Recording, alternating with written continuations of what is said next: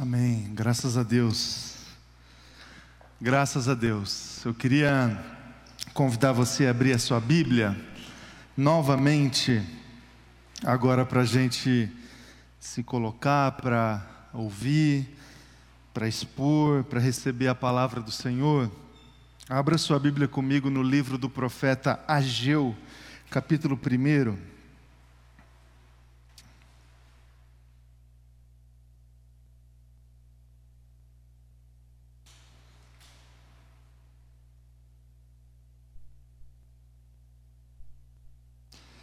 Eu vou ler a partir do primeiro verso até o verso de número 15.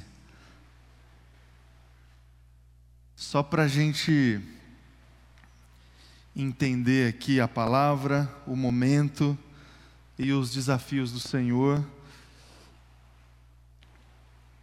Ageu, capítulo 1, do primeiro 15, o texto diz assim: no primeiro dia do sexto mês do segundo ano do reinado de Dario, a palavra do Senhor veio por meio do profeta Ageu ao governador de Judá, Zorobabel, filho de Sealtiel, e ao sumo sacerdote Josué, filho de Jeuzadaque, dizendo: Assim diz o Senhor dos exércitos: Este povo afirma: ainda não chegou o tempo de reconstruir a casa do Senhor. Por isso, a palavra do Senhor veio novamente por meio do profeta Ageu. Acaso é tempo de vocês morarem em casas de fino minha casa destruída?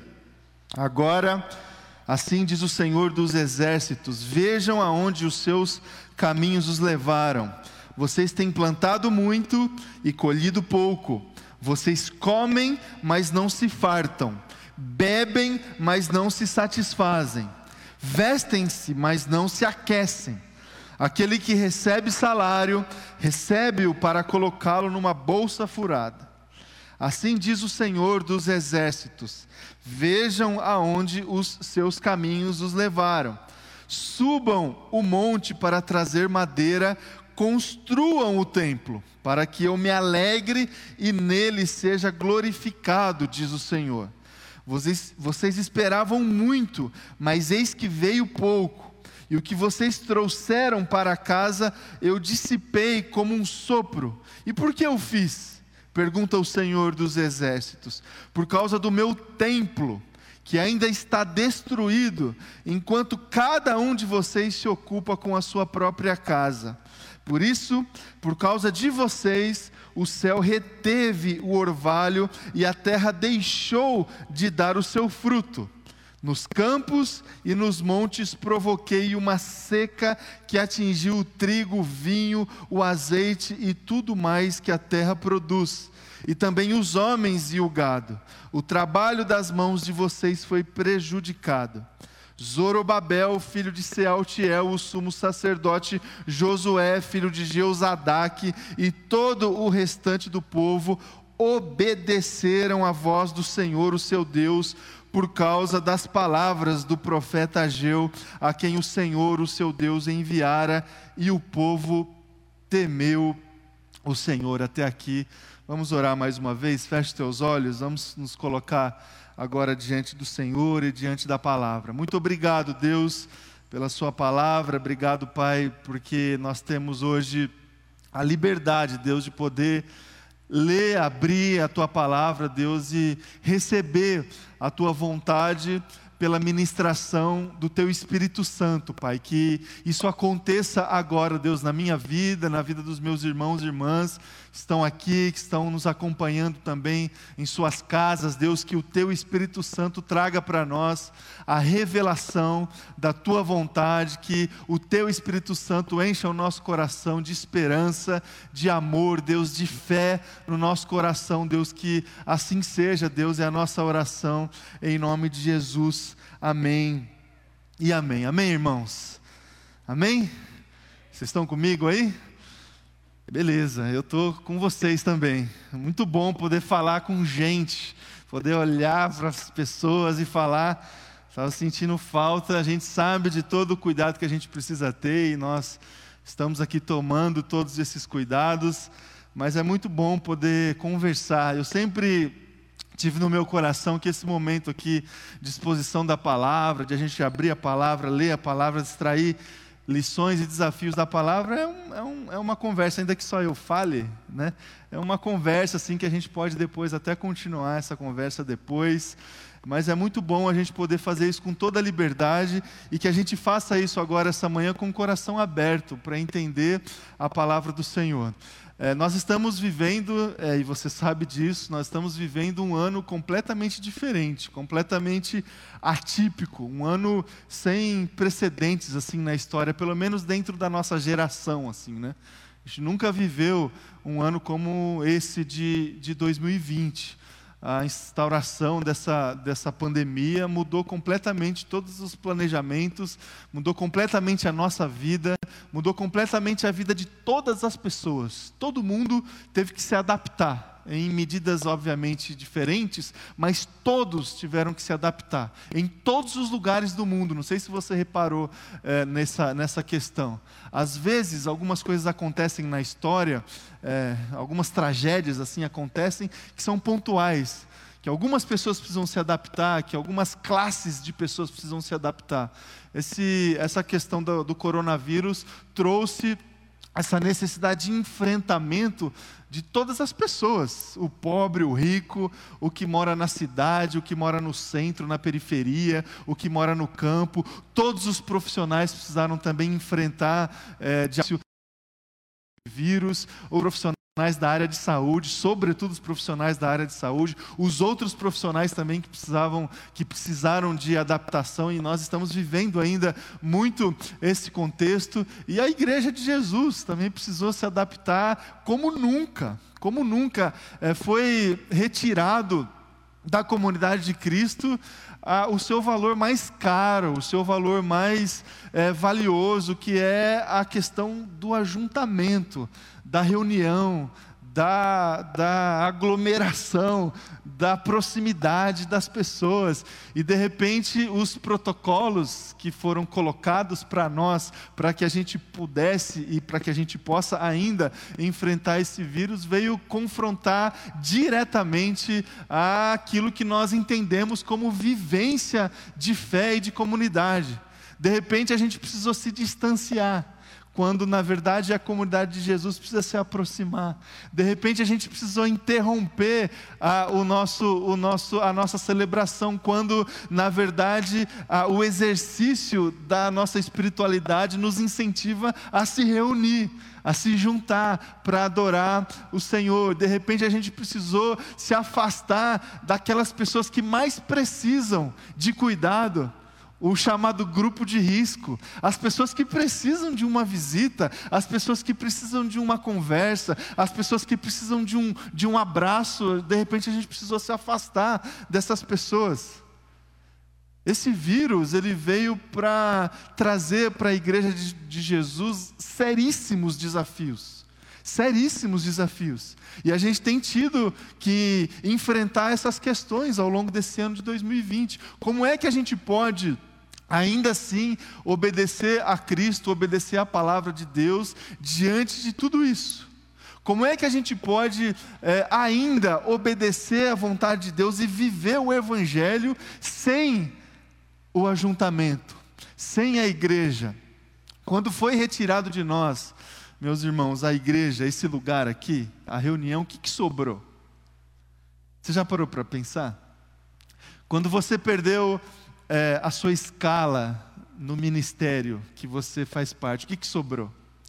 Quando você perdeu o culto de domingo às 10h40, o que, que sobrou da sua fé?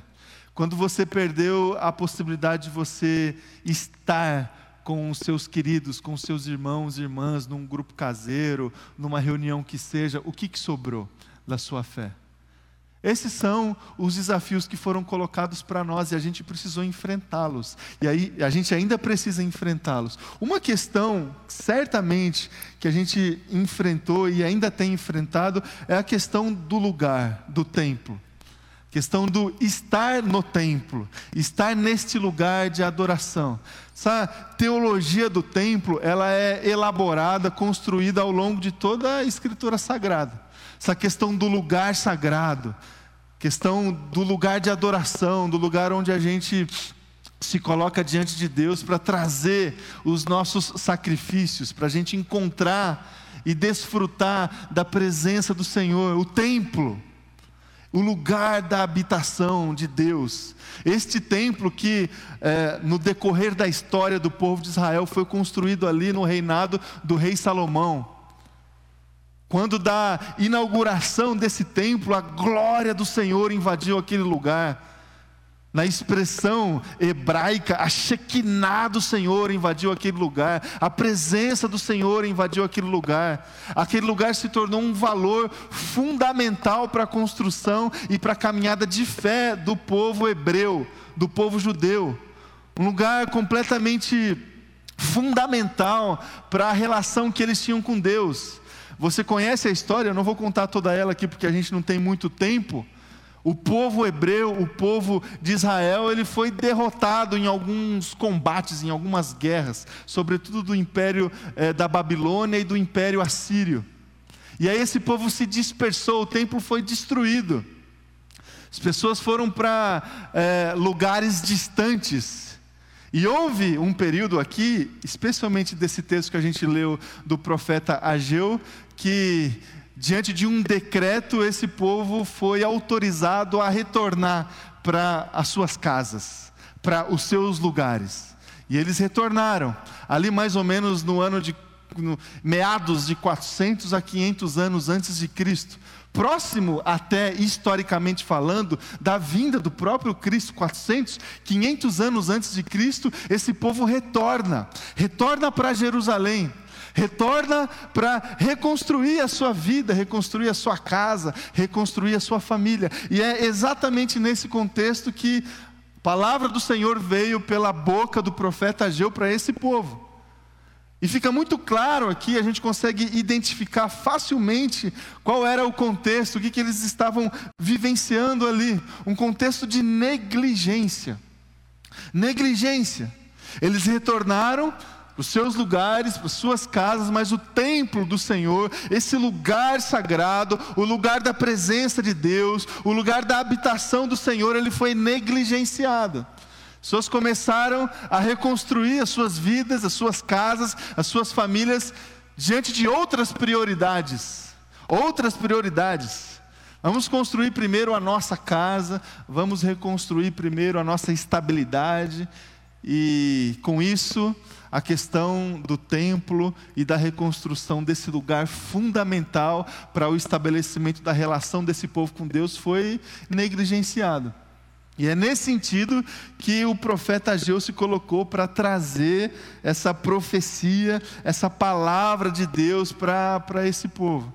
Meus irmãos e irmãs, a gente sabe hoje, até mesmo pela, pelo, pela caminhada depois deste povo, e da igreja de Cristo que viria a ser organizada posteriormente, depois da vinda de Jesus, com a atuação missionária do apóstolo Paulo, com as palavras do Paulo, sobretudo com as próprias palavras de Jesus, a gente sabe hoje que o templo do Senhor, esse lugar fundamental para a construção da nossa fé e da nossa espiritualidade, ele é muito além de um lugar específico, a gente sabe disso.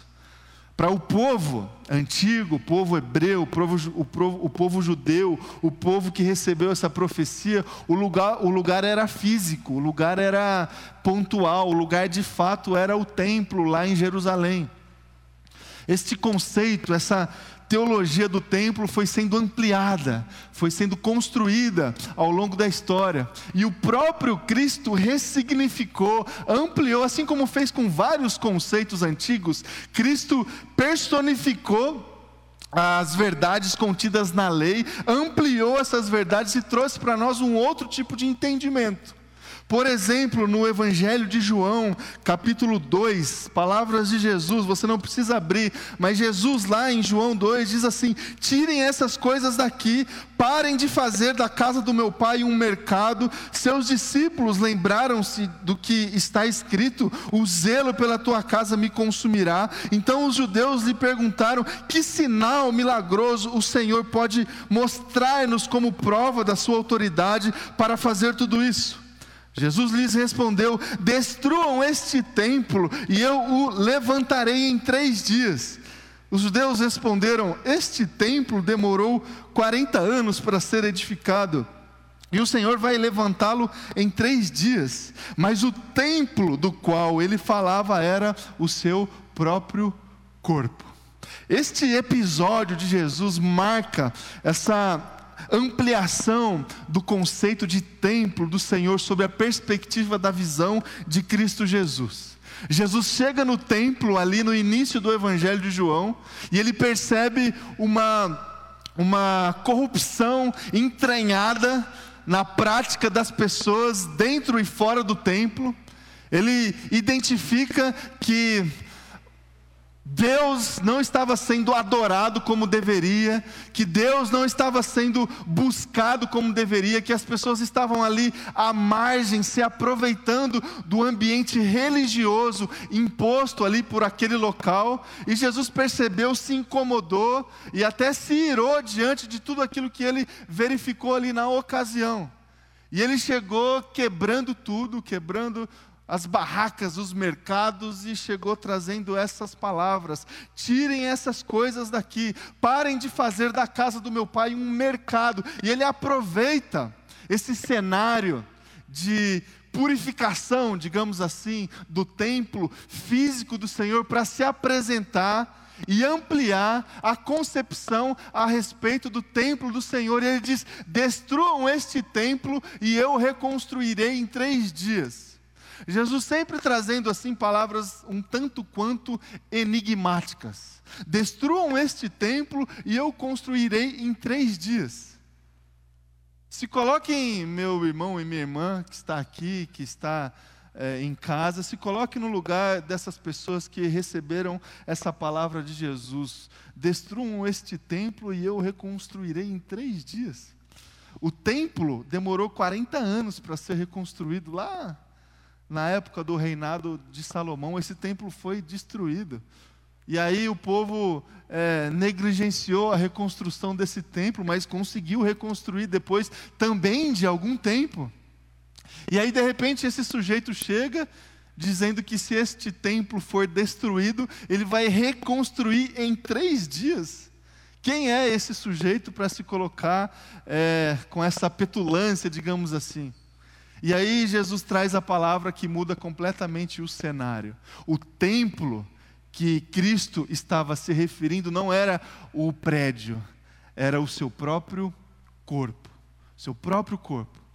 A gente sabe, meus queridos, que o templo do Senhor hoje é, é o nosso corpo, é a nossa vida.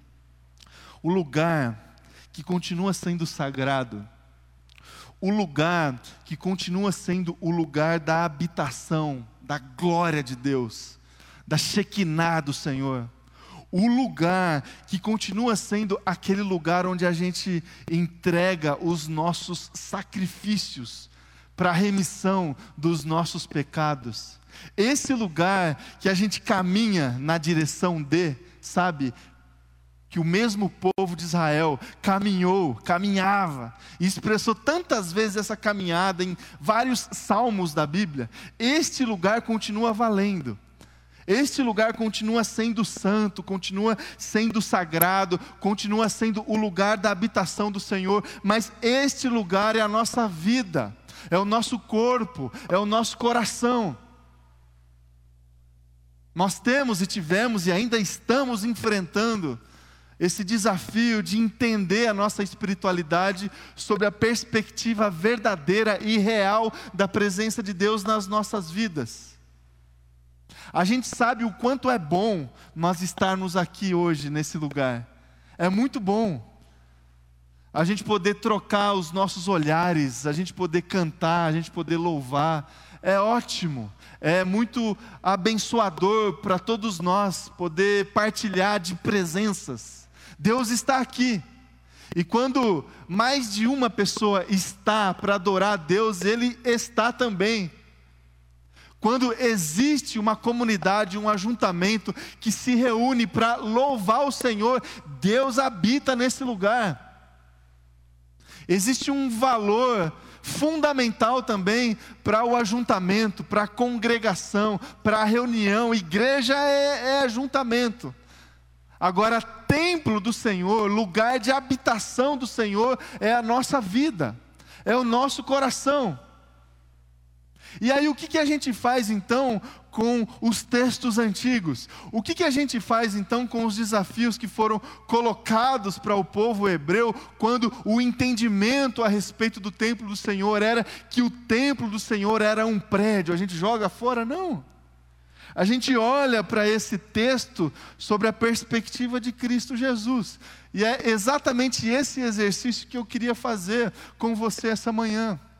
Os mesmos desafios que o Senhor, através da profecia é, do profeta Ageu, os mesmos desafios que foram colocados para o povo hebreu lá atrás, diante do desafio de reconstruir este lugar da habitação do Senhor, podem ser desafios para mim e para você, diante desse desafio que temos de enfrentar essa questão na nossa vida e na nossa caminhada de fé.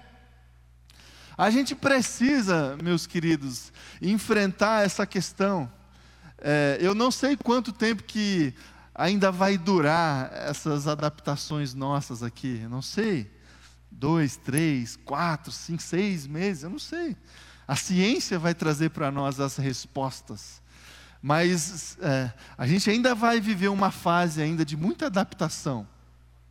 E diante desta fase, a gente vai precisar é, contornar as dificuldades e aí a gente vai precisar é, seguir com a nossa fé e com a nossa espiritualidade sobre essa perspectiva da presença do Senhor. Quem sabe você se perdeu um pouco nesses últimos meses e quando foi retirado de você o prédio, a reunião, o ajuntamento, é, não sobrou assim muita coisa, sabe? Os compromissos foram retirados e sobrou pouca coisa. Quem sabe não seja esse o desafio que você tem na sua vida, de reconstruir dentro de você essa concepção da presença do Senhor, do templo do Senhor. Nós estamos aqui hoje retornando para o lugar, para o prédio. É, graças a Deus a gente não vai precisar reconstruir o prédio, porque ele ficou bem guardadinho aqui não quebrou nada, não, até ganhou aí algumas cortinas novas. É, não, não vai precisar reconstruir o lugar. Ele já está aqui, nós estamos voltando para esse lugar. A reconstrução que eu gostaria que a gente é, absorvesse assim para a nossa caminhada é essa reconstrução do templo que é o nosso corpo, que é o nosso coração. E os desafios são os mesmos, é só a gente olhar com os óculos de Jesus para esse texto. O primeiro desafio que eu queria trazer para o teu coração diz respeito a arrependimento e temor.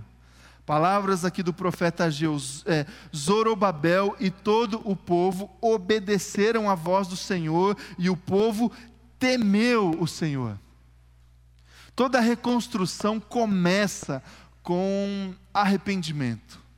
Não existe mudança, não existe transformação, não existe assim a gente, ah, eu vou mudar isso na minha vida, é, eu vou tentar fazer diferente. Não existe a possibilidade de a gente cumprir essas promessas que a gente faz dentro do nosso coração se a gente não se arrepender.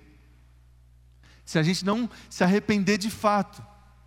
E a gente só consegue se arrepender de fato na nossa vida se a gente compreender plenamente quem é Deus se existir dentro do nosso coração este temor do Senhor, não medo do Senhor, mas esse temor, essa ideia de que Deus está diante de nós com a sua grandeza, com a sua soberania, mas com o seu amor, com a sua graça, com a sua misericórdia. A gente só vai conseguir reconstruir esse lugar da habitação do Senhor dentro, dentro do nosso coração, na nossa caminhada de fé, com arrependimento e com temor do Senhor. Meus irmãos e irmãs, a vida com Cristo Jesus deve ser uma vida assim sensível, a tal ponto que a gente reconhece erro o tempo todo. O tempo todo. A vida diante do Senhor deve ser uma vida sensível, a tal ponto que a gente consegue viver a nossa vida exposta diante de Deus o tempo todo. E essa exposição revela no nosso coração as nossas prioridades. E de repente, este temor dentro do nosso coração vai nos levar a constatar que nós estamos buscando, priorizando tantas outras coisas em detrimento à reconstrução da presença e do templo do Senhor nas nossas vidas.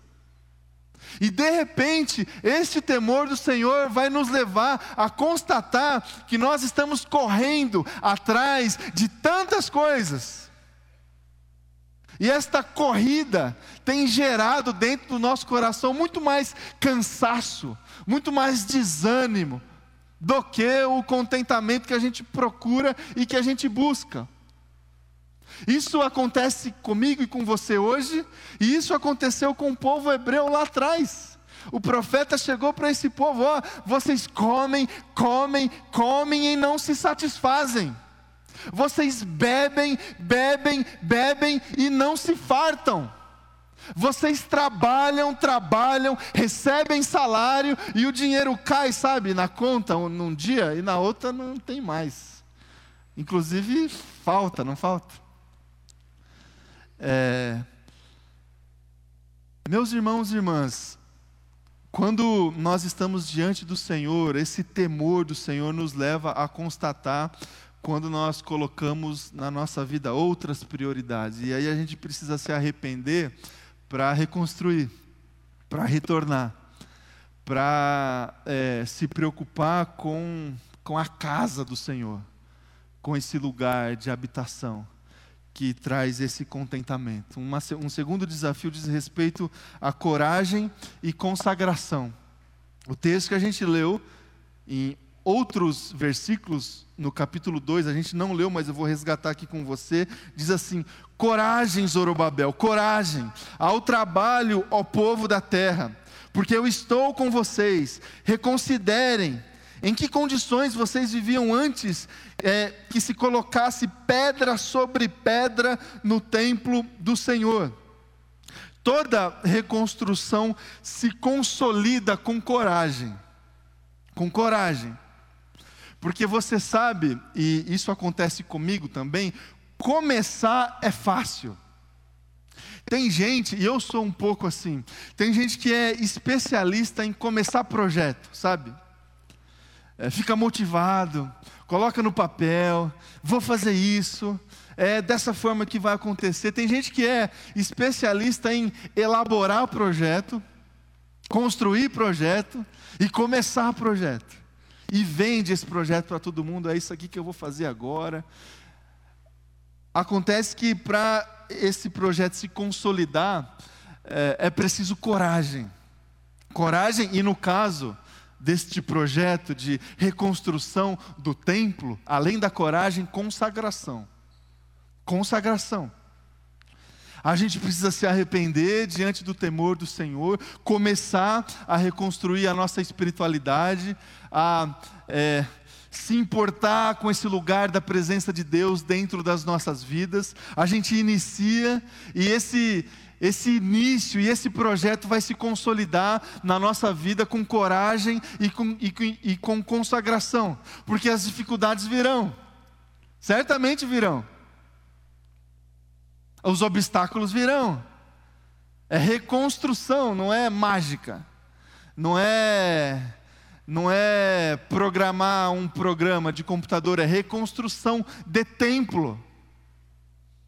O prédio, para ser reconstruído, precisa de uma certa caminhada, esforço, pedra sobre pedra, para o prédio ser construído, esforço, tem custo, tem é, demanda de tempo, expediente, tem tudo isso, disciplina. Ninguém constrói uma casa indo para o canteiro de obra uma vez por semana. Ou dia assim, um dia eu vou, outro dia eu não vou. Ah, hoje eu estou cansado, não vou lá. Não, tem que ir lá todo dia, seis horas, sete horas da manhã.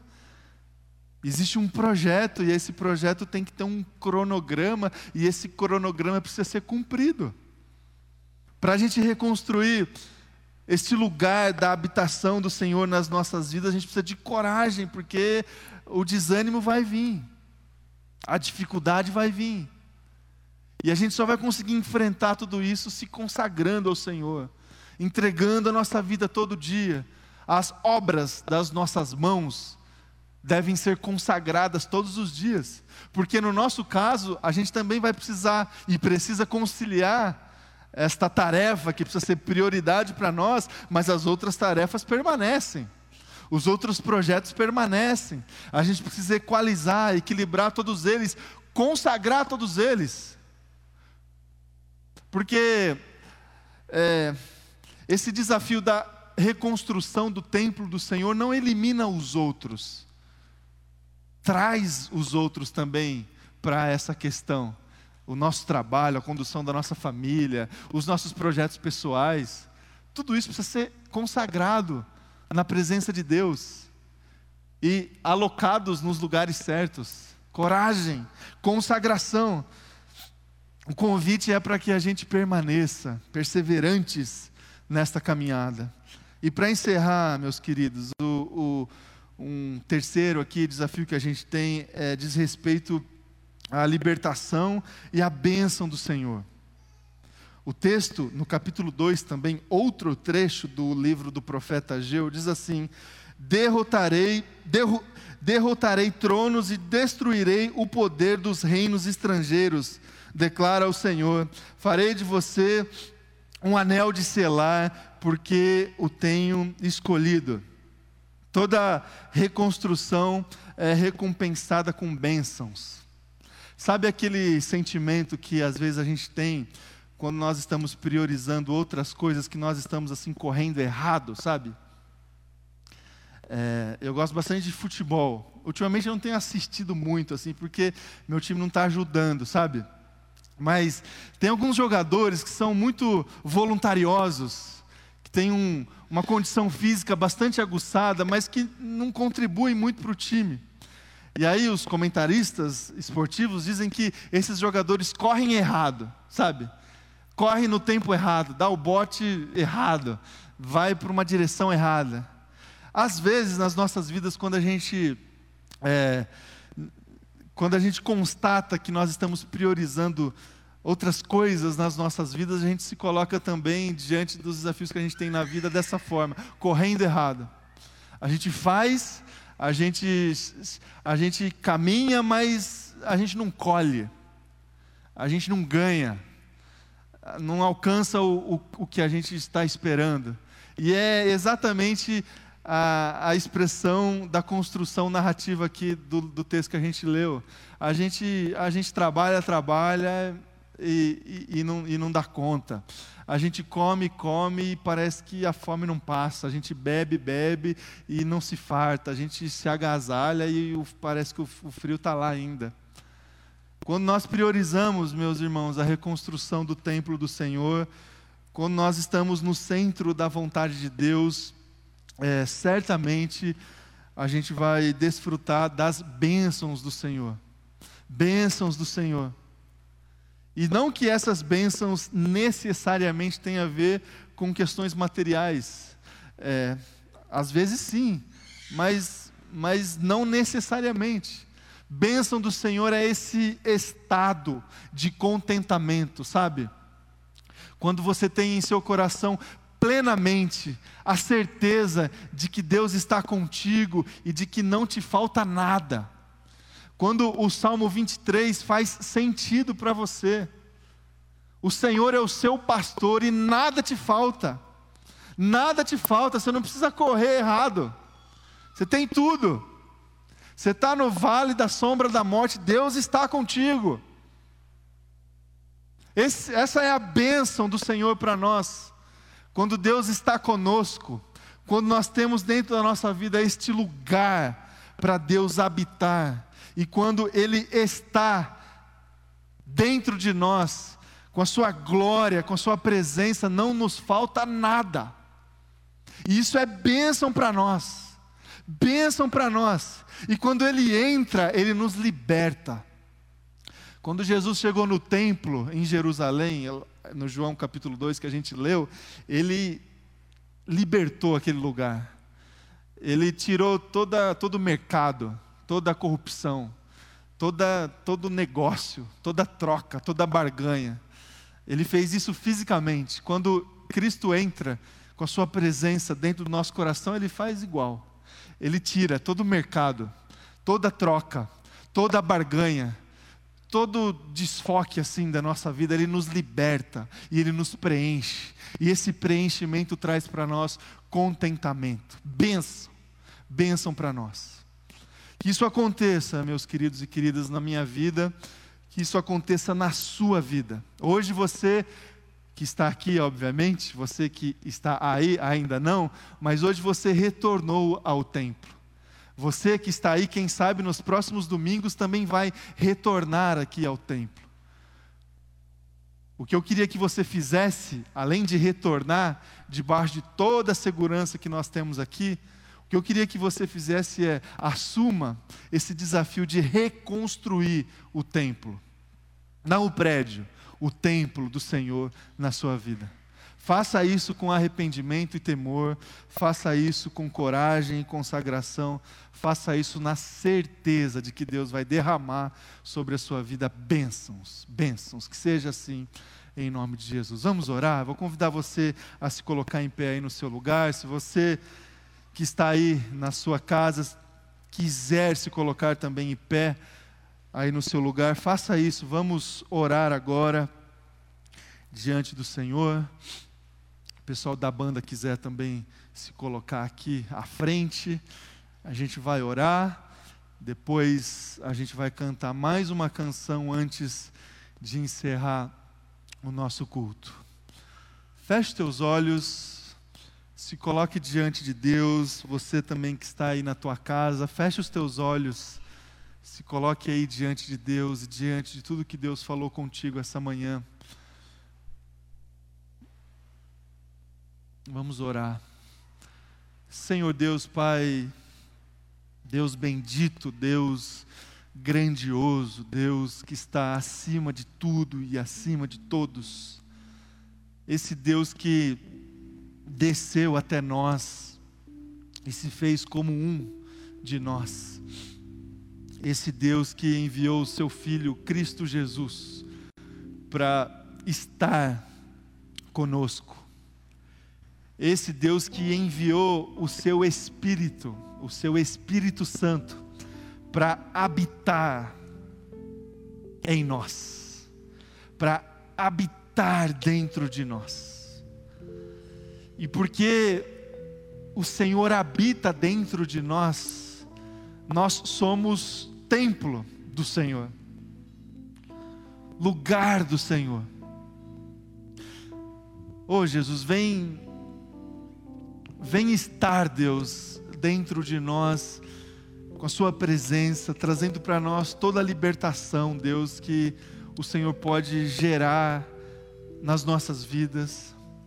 Vem com a Tua glória, com a Tua glória, Deus, invadir, Pai, não somente este lugar aqui, que é o prédio, que é o nosso lugar de adoração. Vem também, Deus, inundar esse lugar aqui, Pai mas vem Deus acima de tudo, Pai, dá dentro do nosso coração, trazendo a tua glória, Deus, a tua Shekinah, Pai, dentro de nós.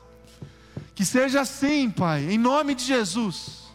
Nos ajude, Deus, a reconstruir, Pai, na nossa caminhada, este lugar, Deus, de intimidade, esse lugar de relacionamento com o Senhor, esse lugar de oração, esse lugar de consagração, esse lugar de milagre, esse lugar, Deus, onde nós temos tudo, tudo o que nós precisamos Vem com a tua bênção, a bênção da tua presença invadir a nossa vida. Que seja assim, Pai, na minha vida, que seja assim na vida dos meus irmãos e irmãs, Pai. Que a gente enfrente, Deus, todos os desafios que foram colocados para nós este ano. E que a gente consiga, Deus, com a tua presença, a tua companhia, a força do Espírito Santo, que a gente consiga permanecer, Deus, desfrutando da Sua presença e do Seu lugar nas nossas vidas, Pai, que seja assim. Em nome de Jesus, Deus, recebe, Pai, a nossa oração, vem nos inundar com a presença do Teu Espírito Santo, Pai, em nome de Jesus. Amém e amém.